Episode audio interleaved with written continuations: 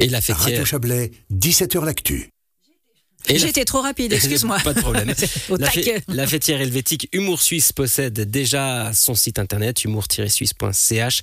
À noter encore que la 33e édition du Montreux Comédie Festival se termine ce week-end avec le gala de clôture ce soir et demain mené par l'humoriste française Elodie Pou.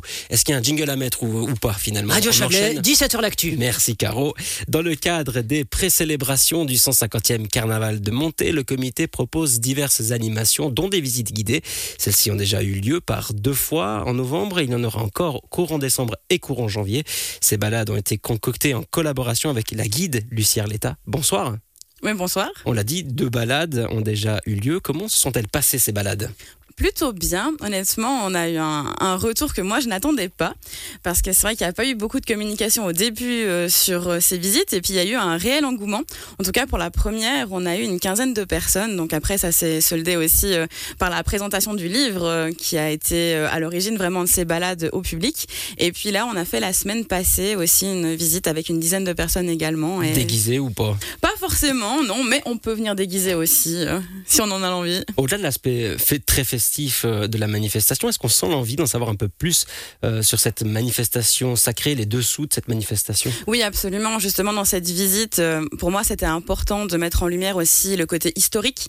Donc, comment on est arrivé à avoir euh, la sacro-sainte cantine euh, sur la place, par exemple, et puis aussi les traditions liées au triboulet, au bonhomme hiver, qu'est-ce qu'il y a derrière et comment on est arrivé à avoir ça, en fait, euh, ici à Montaix. On appelle, enfin, on a parlé plutôt de la cantine sur la, la place, euh, le triboulet sur la place centrale également. Euh, quels sont les autres lieux sacrés du carnaval passé et actuel? La salle centrale? Notamment pour euh, tout ce qui est concours euh, de masques. Donc là aussi, il y a tout un passif avec différentes salles qui nous ont amenés jusque-là. Il y a l'ancien hôtel euh, du Cerf. Et il y a vraiment enfin, des lieux comme ça emblématiques qui ont, qui ont bercé la ville et qui ont fait que le carnaval est ce qu'il est aujourd'hui. Comment vous avez alimenté cette, cette visite? Comment vous êtes informé, renseigné? Déjà le livre, qui était la source principale en fait des informations, vu qu'on y a quand même pas mal de gens qui ont collaboré à la, la contribution en fait. Je crois qu'il y a une quarantaine euh, de personnes qui ont rédigé des, des textes pour ce livre. Donc là, ça a été la source principale. Après, euh, j'ai pu compter notamment sur Ludovic Chappet, qui avait beaucoup, beaucoup de, de dessins qu'il a réalisés. Il avait aussi beaucoup de stocks d'images. Donc à partir de là aussi, pour illustrer la balade, c'était des, des piliers vraiment très importants. Est-ce qu'on on récolte aussi des témoignages ou des souvenirs? Oui, donc justement, dans le livre, on a des gens qui racontent euh, ben, leur expérience, notamment à l'hôtel du Cerf ou des choses comme ça, où là, on a ces témoignages-là qui vont alimenter gentiment euh, tout ce qu'on peut dire ou tout ce qu'on peut vivre, en fait, dans ce carnaval-là. Et puis aussi, pendant la visite, des gens qui racontent aussi des expériences, des anecdotes, euh, des, des, des tranches de vie en soi. Et votre travail, c'est de sortir ça du livre et de le, rendre, de le mettre sur le terrain. Comment ça se passe justement cette transition? Alors, beaucoup de lectures.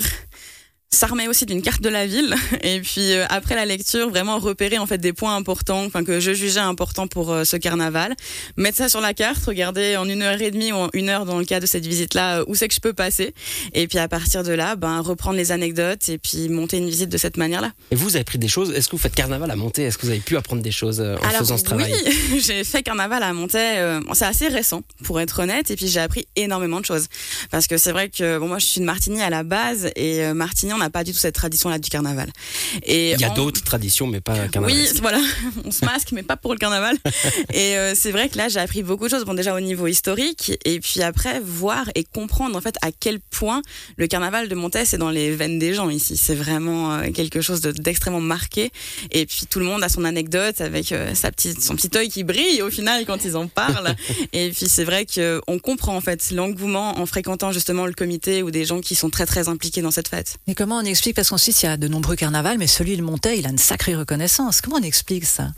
En fait, déjà, c'est l'attachement que les gens ont pour leur carnaval. Et puis, bon, en Suisse, on a notamment celui de Bâle, qui est vraiment un ovni, parce qu'en fait, le canton de Bâle est protestant, donc ce qui ne fait aucun sens d'avoir un carnaval là-bas. Oui, on rappelle que c'est à l'origine une fête euh, catholique. Oui, c'est ça. En fait, c'était une manière pour les catholiques de pouvoir atténuer en fait ces traditions païennes. Donc c'était un peu pour leur donner euh, quand même euh, du pain, si on peut dire ça comme ça, pour qu'ils arrêtent en fait d'essayer de lutter contre l'Église en fait qui venait s'implanter là.